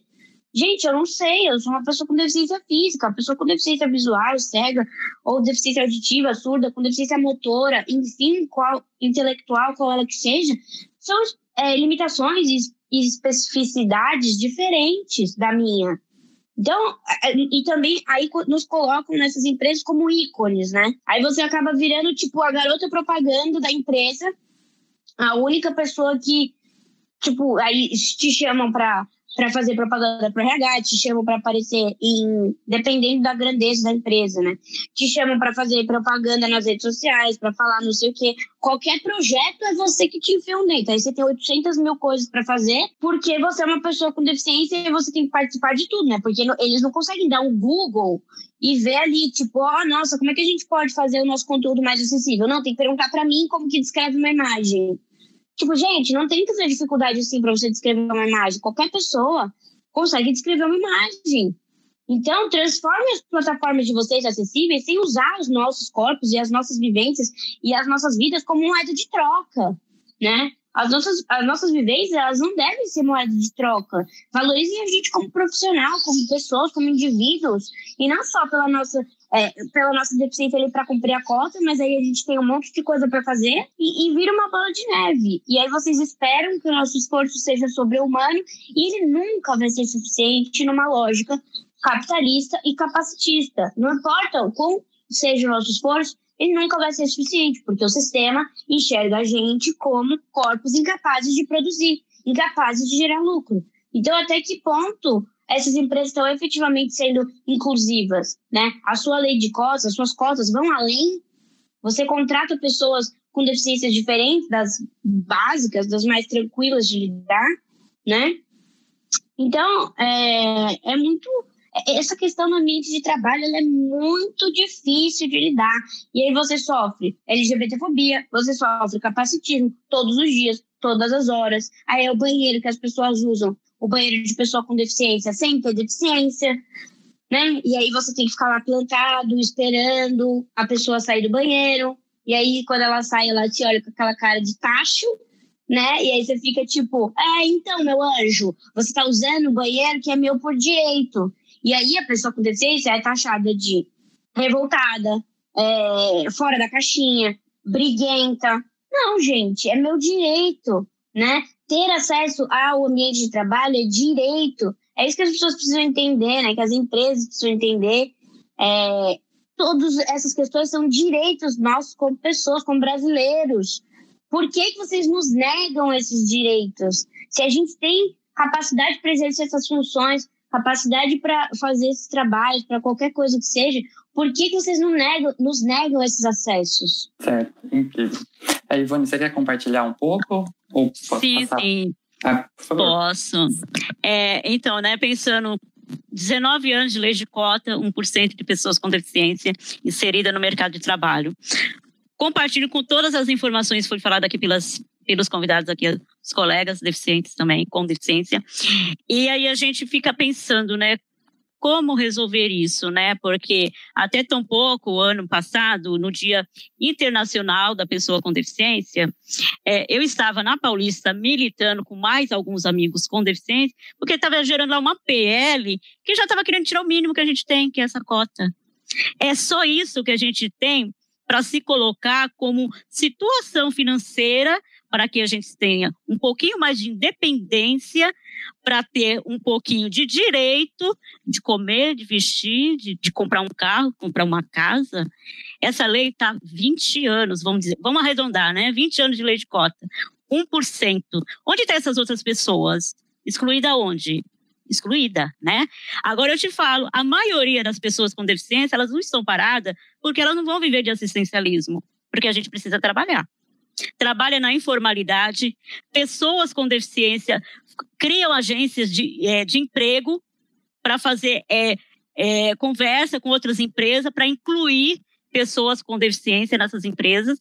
Então a gente precisa fazer burlar, a gente tem que fazer isso por trás, a gente tem que correr atrás para a gente se mostrar presente dentro dessas empresas. Se a gente não tem o próprio negócio, a gente morre de fome. Se a gente não abre uma agência de empresa, a gente passa fome. Ou você acha que a gente não consome, que a gente não tem gastos, que a gente não tem despesas? E as nossas despesas é muito mais cara, muito mais alta do que uma pessoa que não tem deficiência. Então a gente precisa é, abraçar essa causa da lei de cota, porque é o único, único ganho que a gente tem como lei. Só que tem uma falha.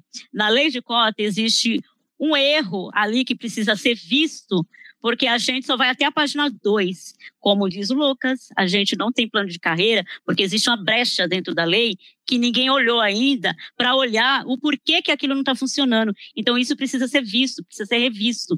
Por quê? Porque a gente está fora do mercado, porque tem uma lei e a lei a gente não olha, ah, mas você só vai ser telemarketing, porque não sou nada contra telemarketing, porque eu trabalhei durante 11 anos como operadora de telemarketing. Foi com esse dinheiro que eu fiz a minha faculdade e me tornei uma contadora. Fiz faculdade, sou contadora, acreditando que eu ia ser inserida no mercado de trabalho como home office, porque eu dependo de acompanhante para me levar na rua e me buscar.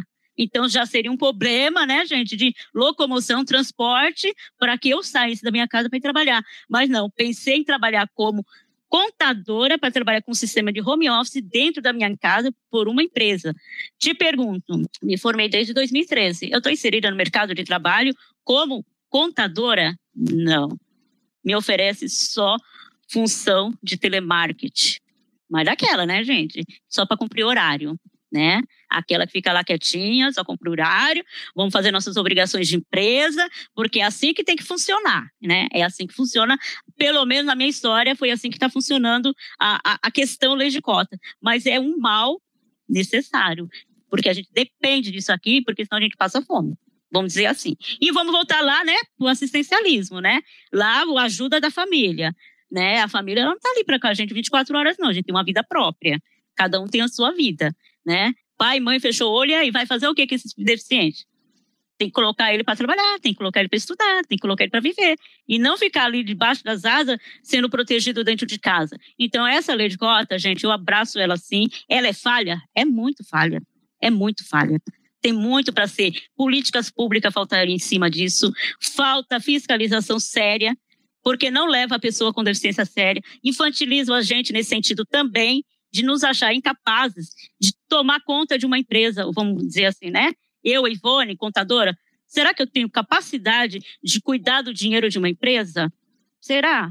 Ah, não, eu acho que ela é uma criança, né? Ela é meio infantilizada, ela não pode estar inserida nesse mercado de trabalho, o qual a gente tanto quer e deseja. Então, gente, é, eu acho que o caminho é esse, é a fiscalização e as pessoas com deficiência olhar essa lei de cota. Vamos, linha por linha, coloca um advogado ali, vamos, vamos pedir ajuda.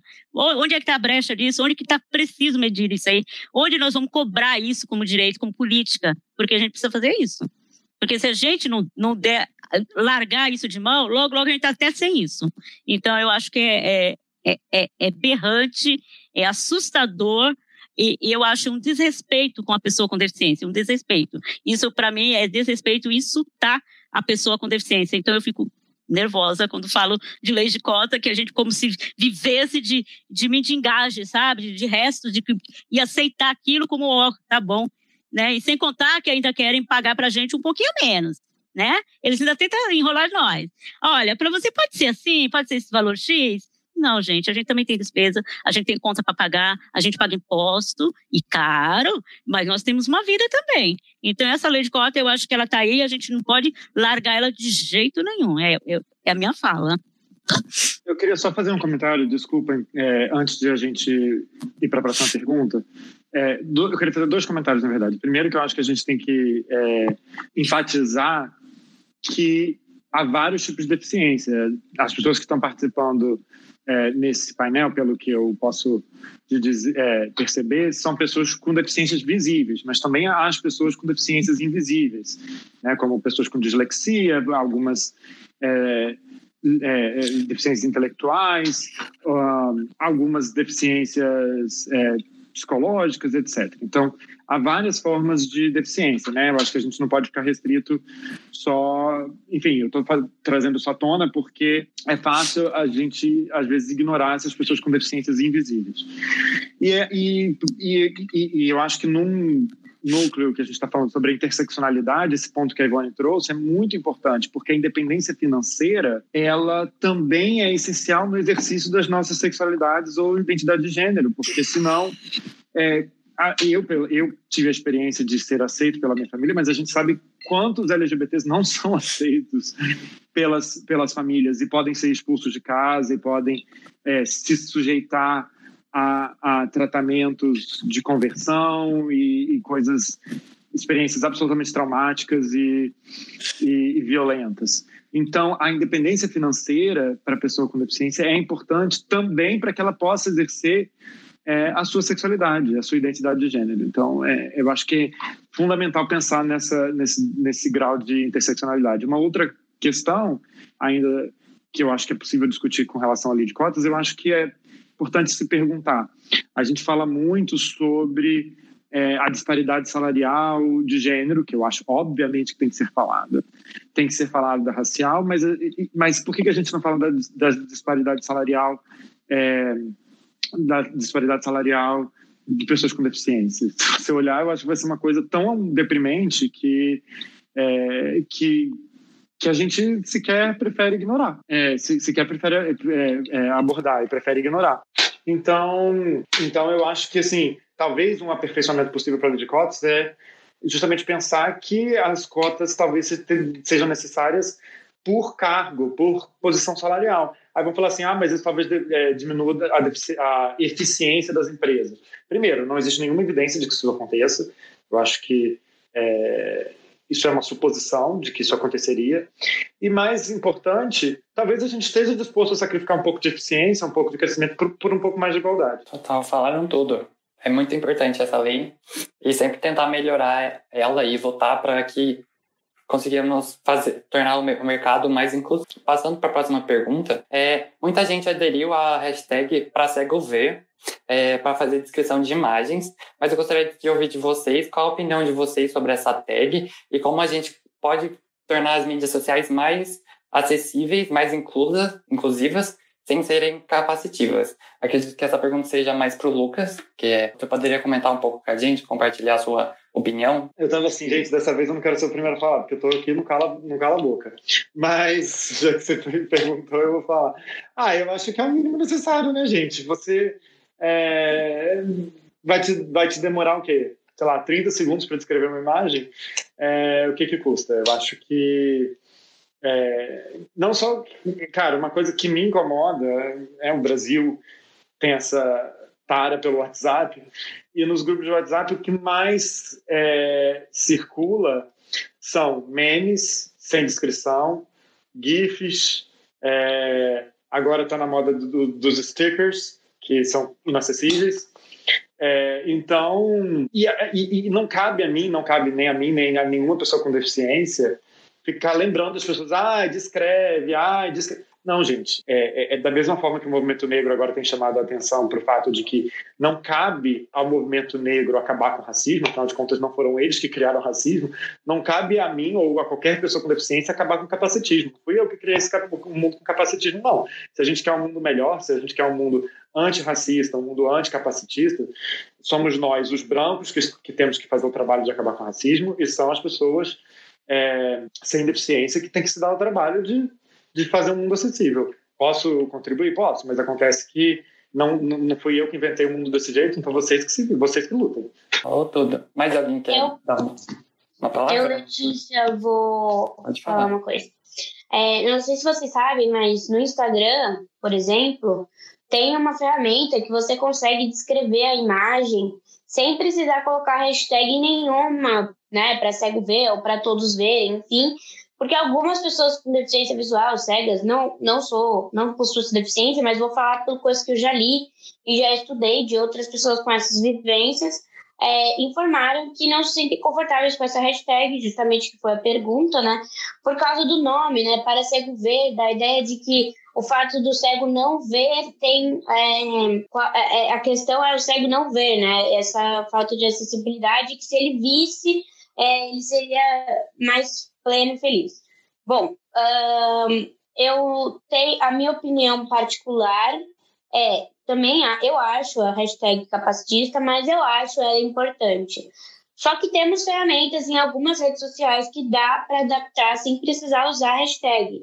Uh, a hashtag é importante para que você encontre o post, né, e etc, para categorizar esse post e encontrar, saber que esse post é acessível, mas é, para outras empresas, enfim, e outras pessoas também que se sentem confortáveis. Eu tenho feito isso nas minhas fotos, por exemplo, no Instagram. É eu não coloco hashtag para cego ver, eu não coloco nada, eu coloco a minha legenda do jeito que eu quero. E aí, numas configurações, é configurações avançadas, quando você postar o post, ou depois que já está postado, você consegue editar, é, você pode descrever a imagem. E quando o, a pessoa com deficiência visual cega está rolando né, o feed e vai passar por essa imagem, uh, acho, acredito que o próprio programa vai descrever essa imagem para a pessoa. Não tenho, eu, não tenho esse programa, não sei efetivamente como ele funciona, mas pelo que algumas amigas minhas do coletivo feminista que eu participo me disseram, esse, esse programa ele faz essa leitura e ele lê a descrição da imagem que você colocou. Então, para as pessoas é, que não são empresas, que não se interessam em colocar hashtag, que não querem colocar hashtag, ah, porque meu feed não faz sentido para mim, beleza, descreva sua imagem com a própria ferramenta do aplicativo, né? Uh, acredito que no Facebook também tem essa disponibilidade. Eu não sei exatamente como funciona, eu uso menos o Facebook, mas no Instagram é legal. E também é, eu trago a dica aqui para quem, quando você for postar stories e etc., escreve o que você disse, né? Nem todas as pessoas é, conseguem ouvir o que você está falando. Então, escreve. Quanto, quanto tempo você vai perder, né, fazendo isso? É simples, demora ali um minuto a mais. Você vai postar quatro stories, beleza. Escreve ali rapidinho o que, exatamente o que você disse. Mas não é para escrever um resumo, é para escrever exatamente o que você disse, né? Uma transcrição para você poder tornar seu conteúdo mais acessível de uma forma muito simples. Né? Não há dificuldade alguma em escrever uma imagem, em escrever o que você está falando no vídeo, em legendar os seus vídeos. Eu entendo que muitas vezes pode falar, ah, demora, não sei o que, blá blá blá. Mas existem aplicativos que fazem isso, aplicativos que, que legendam vídeos automaticamente, óbvio que tem uns errinhos, mas aí você só faz o seu trabalho de revisão, né? Que é simples também. Então, eu acho interessante que vocês procurem essa ferramenta no Instagram de legendar, de legendar não, de, de escrever essa imagem. Na hora de postar, lá embaixo tem escrito bem pequenininho, né? Óbvio. É, para você, é, configurações avançadas, e aí você consegue escrever essa imagem. E dou a dica também para escrever o que você está dizendo nos seus stories, para tornar seu conteúdo mais acessível para pessoas com deficiência auditiva e visual. É, só para completar, é, desculpa, é só para trazer informação, tanto o Facebook quanto o Twitter também tem esse mesmo recurso. É, eu não me incomodo com a hashtag, eu acho que a gente tem que se apropriar mesmo das palavras, tipo ver, enxergar. Então eu falo que eu enxergo, eu leio, eu vejo um filme, porque essas palavras não são propriedade só do olho, da retina, elas são propriedades da compreensão, né? Então eu detesto quando alguém fala assim, ah, não, você não lê o livro, você ouve o livro. Não, eu leio. Ler é a capacidade de entender. É, então eu, eu, a mim não me incomoda, particularmente, embora obviamente eu entenda que há outras pessoas que possam ter visões discordantes. Eu particularmente acho que a gente tem que se apropriar. Agora, ah, dá trabalho colocar legenda, dá trabalho colocar é, é, closed caption. Que perca, sério. Isso é uma piada, tá, gente? Sei que... É, mas, assim, ninguém diz que fazer o trabalho de acessibilidade é fosse fácil. É difícil mesmo. É difícil a gente tornar o mundo mais igualitário. É difícil acabar com racismo estrutural, com a LGBTfobia, com, é, com o machismo. É difícil pra caramba, mas se a gente quer um mundo igual, a gente vai ter que ter, ter esse trabalho. Não tem outro jeito. Então é difícil colocar legenda? É difícil. Tudo bem, vamos fazer. É difícil, mas vamos fazer. Porque se a gente acha que a igualdade, e a, é, mais do que a igualdade, né? que, a, é, é, é, que a equanimidade é um valor importante, é importante para a sociedade, então a gente tem que fazer a nossa parte, por mais que dê trabalho, a gente vai ter que trabalho. Lucas, é, Lucas, é, sobre a hashtag, final, na sua opinião, melhor colocar outra hashtag como descrição de imagem ou hashtag acessibilidade, o que, é que você acha? Do que cego, hashtag para cego ver. Eu gosto da sugestão da Letícia de não ter hashtag nenhuma, porque eu acho que isso naturaliza, entendeu? Se todo mundo fizesse, todo mundo colocar a descrição ali, não é uma coisa que é intrusiva, não vai incomodar é, as pessoas que enxergam, porque também o que a pessoa com deficiência quer, ela não quer, obviamente, atrapalhar as pessoas sem deficiência, não é essa a nossa intenção. Tudo bem. É, então, eu acho que é uma coisa que naturaliza. Agora, as pessoas têm que ser disciplinadas é, e levar, o, e, e, como se diz aqui nos Estados Unidos, colocar o trabalho delas onde está o discurso delas. Então, se o discurso é de que ah, eu quero ser igualitário, quero tornar o mundo um pouco mais acessível, então você vai ter que ter o trabalho de fazer um mundo mais acessível. Ninguém diz que era fácil. Eu não estou aqui para dizer que é fácil, estou aqui para dizer que é difícil, mas que se a gente quiser, a gente tem que fazer. É, falaram, explicaram direitinho. Muito obrigado por compartilhar. Agora vamos para uma pergunta do que o público fez no slide. A pergunta foi: como podemos colaborar com as pessoas com deficiência no cotidiano, no cotidiano sem cair no capacitismo? Alguém se sente confortável em responder, em compartilhar opiniões? Você poderia perguntar de novo? Eu Posso sim. Como podemos colaborar com as pessoas com deficiência no, cotidiano, no cotidiano sem, sem cair no capacitismo? Estudando, pesquisando, conversando, escutando mais a, a, a outras pessoas com deficiências, mesmo que você tenha o seu ponto de vista, mas escutar o outro, o que ela vai dizer, o que ela vai entender, a visão dela, né? Até porque estamos aqui para aprender educar, ensinar quem o outro, aprender e ter aprendido. Então a gente ensina dessa forma, né? É, seguir as pessoas com deficiência, botar ele no círculo da amizade, no grupo, incluir todos também, porque é muito pouco que você vê na, lá fora, na, aqui, aqui em Recife, é muito pouco você vê mais embalada, shopping, cinema. Cinema, atualmente estou vendo mais, mas ainda é muito pouco. E eu quero que eles saiam mais dessas de casa, para sair com segurança, é, ter essa autonomia, sabe? Por isso o nosso Instagram, Vale PCD, LGBT, Vale PCD, LGBT, tem essa, esse foco de pessoas com deficiência ser incluídas para todos, para trazer essa mais debate, para a gente poder debater. Estamos trazendo também live, é, pauta, a gente está trazendo pautas sobre o sobre o direito de cotas, é isso, sabe? Então, reconhecer, conversar com o outro, seguir outras pessoas com deficiência, entender, sabe? Trocar dialogar. É isso. Mas alguém se sente confortável em compartilhar? Eu, Letícia, acho que da mesma forma que as pessoas fazem um movimento para serem antirracistas, que elas fazem um movimento para serem anti-LGBTfóbicas, etc., elas podem fazer esse mesmo movimento para serem anticapacitistas. O movimento é o mesmo, gente. É estudar, é ouvir as nossas vivências, é seguir a gente. Não seguir, tipo, ficar comentando na linda. É prestar atenção no nosso conteúdo, prestar atenção no que a gente está falando. No que tanta... Eu não produzo tanto conteúdo falando sobre a minha deficiência, mas outras pessoas produzem, sabe? É, ouçam as nossas vozes, né? Reproduzam as nossas vozes, falem sobre deficiência no cotidiano de vocês. Não, não, não percebam só que existem barreiras é, arquitetônicas quando você tem um amigo com deficiência. critique os lugares que você vai, critique a falta de acessibilidade, sabe? É, é muito. A, a, a deficiência é tão.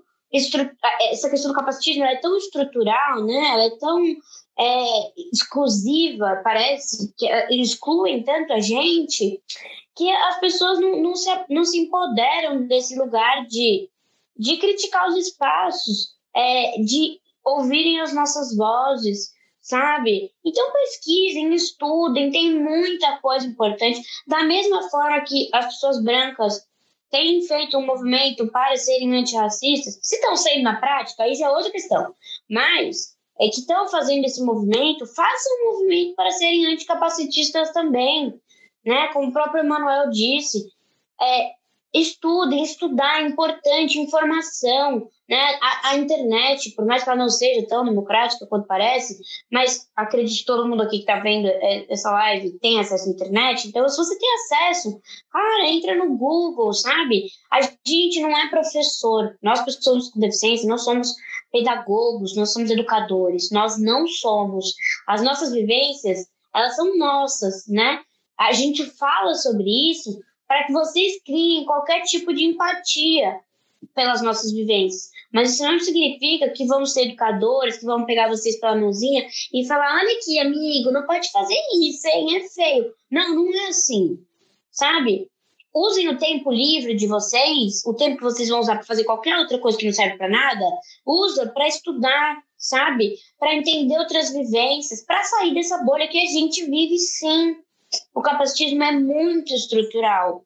Retirem palavras do, do vocabulário de vocês que são capacitistas. Isso não é legal. Por que, que a gente retira palavras? Eu retiro, falo de mim, né? Eu retiro palavras é, que são racistas do meu, do meu vocabulário todos os dias. E procuro não repetir essas palavras. Retiro palavras gordofóbicas, retiro palavras LGBTfóbicas, né? Por que, que a gente não retira palavras capacitistas do nosso cotidiano? Por que, que é tão difícil? Ah, mas eu não sei o sinônimo. Tem um site que chama Sinônimos. Você procura lá, qual é o sinônimo disso aqui? E aí você dá outro é, nome para aquilo que você quer dizer que é capacitista sabe? Sigam pessoas, tem um monte de youtuber, tem um monte de instagramer, tem um monte de blogueiro, tem um monte de twitteiro, tem um monte de gente nas redes sociais falando sobre pessoas com deficiência. Sigam essas pessoas, ouçam essas vozes, se informem, estudem, façam as coisas sozinhos, né? Tem, vocês têm liberdade, vocês têm autonomia, né? Então vai lá, pesquisa, pergunta, está com dúvida, não entendeu? Beleza, a gente pode ajudar. Mas a gente não tem que ficar pegando vocês pela mão e falar, olha, faz assim, assim, assado. Olha, não fala isso, hein, é feio. Não, da mesma forma que eu não acho justo que pessoas negras fiquem me ensinando que eles não são wiki preto, né, que eles costumam usar esse termo para falar que eles não são pessoas que têm que ficar ensinando a gente, eu costumo brincar que eu não sou wiki def. Então, da mesma forma que eles não são wiki preto, eu não sou wiki def. Então, vocês podem dar o Google de vocês e perguntar se tiverem dúvidas que vocês não encontram no ambiente da internet. Estamos aí para ajudar? Sim. A gente vai crescer junto? Só se todo mundo der a mão? Sim. Mas empoderem e tenham, se empoderem e tenham é, autonomia para fazer as coisas sozinhos. Da mesma forma que a gente também tem. E exato. Aí, Letícia, trazendo isso, eu e Priscila, como a gente ia assim, muito pro top locais e tal, é, a gente não via outras pessoas com deficiência, a gente não via como era excluído, a, tipo, mesas com cadeiras muito altas. Eu não consigo subir. Então, aí, puxa, aí exclui o lugar. Ah, nós aqui tem acessibilidade. Como que aqui da prática é outra, sabe? E aí, Letícia eu, e, e Lucas e Boni, e assim, eu prefiro começar a debater, vamos conversar, bateu, bateu, trazer, enriquecer o conteúdo, tudo sobre as pessoas com deficiência, todo tipo, todas as formas, amaram todos os corpos, aceitaram todos os corpos, né? Conhecer outro youtuber, conhecer outro perfil do Instagram, entender esse mundo, entender entre a gente, para você conversar e debater. Eu acho importante. Aí eu acho que surgiu e daí é, o Vale PCD. É isso. Passa aí para Ivone e Lucas, mas segue a gente. Bom, gente, o princípio básico, né? Passe a nos olhar como pessoa. Ponto. Esquece a deficiência, olha pra gente. Qualquer informação, pergunte. Nós não somos bichos. A gente, se não tiver como é, a gente não responder é, a gente responde todas as dúvidas. É igual a Letícia falou, nós não vamos estar aqui ensinando o, o beabá para todo mundo como se lidar para não se tornar um, um, capacitista, deixar de ser, né? Então eu acho assim, nos trate como pessoa e ponto. Eu acho que é a, a regra básica. A partir daí, o resto é, é uma construção, e aí já facilita muito. É, falando sobre o cotidiano, eu acho que a questão principal é respeite a nossa autonomia. Se você vê uma pessoa cega ou cadeirante, é, enfim, no ambiente, não assume que essa pessoa está perdida, que ela não sabe que ela tá, para onde ela está indo. A gente tem boca, a gente sabe fazer pergunta, quer dizer, e as pessoas mudas vão é, saber também sinalizar, vão saber indicar que precisam de ajuda. E pergunte: você precisa de ajuda? Se você tem dúvida, pergunte: você precisa de ajuda? Você quer? Posso fazer alguma coisa? Não vá pegando a pessoa pela mão, não vá empurrando, não vá enfim, então, é, respeite nossa autonomia e, é, e, no caso de dúvida, pergunte para a gente. Nós somos donos das nossas vidas, a gente sabe o que a gente quer. Então, é, se você quiser saber como ajudar, na hora pergunta como, como você precisa de alguma ajuda, posso fazer alguma coisa? Se a pessoa falar não, respeite, porque também já aconteceu de eu falar não e a pessoa ficar ofendida, como se fosse não, gente, a gente tem. Eu, eu, eu tenho minha autonomia, eu prezo demais por ela. Muito obrigado por compartilhar. É, infelizmente, a gente está acabando com essa live, é, o tempo está se esgotando. É uma pena que esse evento, essa atividade está acabando, porque realmente foi enriquecedor essa conversa, essa troca de experiências. E, para finalizar, eu queria lembrar as pessoas do nosso dos nossos prêmios. Então, se inscrevam nas atividades, é, preencham o feedback que está sendo mandado no chat para contabilizarmos a sua presença e vocês conseguirem ganhar nossos prêmios. E nossos prêmios, como eu já disse antes, são para uma atividade participada, você ganha um cupom de 15% de desconto da Evino e mais 10% de desconto nas próximas compras durante esse mês. No segundo atividade participada, você ganha 20% de desconto no, no 99 Pop, para você usar como você desejar. E a partir da terceira participação em atividades, você já começa a concorrer a um ano de Netflix grátis e um vale dotback. É, então, preencham o feedback aqui no final. É, também queria avisar vocês também que hoje às 18 horas vamos ter outra atividade em que a gente vai fazer um debate interseccional com o movimento negro e o movimento LGBTQIA+, que vai ser incrível. Uh, e eu queria falar, queria chamar uh, os convidados, é, se eles queriam dar uma palavrinha final, porque a gente está encerrando o evento. E também eu queria agradecer a Fernanda por estar tá está traduzindo o nosso evento com, como intérprete de Libras. Muito obrigado, Fernanda. Sua presença é extremamente importante. E convidados, vocês querem dar uma palavrinha? Quem se sente mais confortável, pode começar. Só vou agradecer mesmo a presença de todo mundo que está aqui na live, dos meus co-panelistas. Foi um prazer falar com vocês e, e debater esses assuntos tão importantes. Bom, eu também. Eu quero agradecer As pessoas né, aqui presentes nos disponibilizaram, disponibilizaram né, uma tarde para estar nos ouvindo, é, vendo as nossas lutas diárias e tentando né, é, mostrar e dar um outro olhar e um ressignificar é, as pessoas com deficiência, elas sendo LGBT ou não. Estamos juntas no mesmo, nas mesmas problemáticas, não adianta separar o, o, o, o hétero do, do, LGBT da pessoa com deficiência, que nós esbarramos nas mesmas problemáticas sociais. Então, obrigada mesmo, que a gente está aí construindo um novo olhar a essas pessoas tão excluídas socialmente. Obrigada. Eu quero agradecer mais uma vez é, pelo convite de TEDEP e o Poli Pride. Muito obrigado por essa oportunidade, por conhecer mais pessoas aqui para conversar e entender, trocar é, o valor importante da gente, né? Trocar é importante, trocar para entender o nosso conteúdo, fortalecer, né? E segue a gente pelo PCD Vale, é, Vale PCD, segue a gente lá no Instagram, sempre trazendo pauta de é, debate de semanais, temos tá, trazendo as cotas, os direitos, todo dia a gente está postando alguma coisa lá pelo nosso Instagram. Então, fale com Priscila ou comigo, Emanuel, e vão ser todos bem-vindos para conversar, tirar dúvidas, trocar ideias. Eu quero agradecer muito, muito, muito, muito, muito é, Ivone, Letícia, nossa, é, Lucas também, Lu, outro Lucas também, quero agradecer. E Fernanda, muito obrigado também aí a todos aqui. Muito obrigado.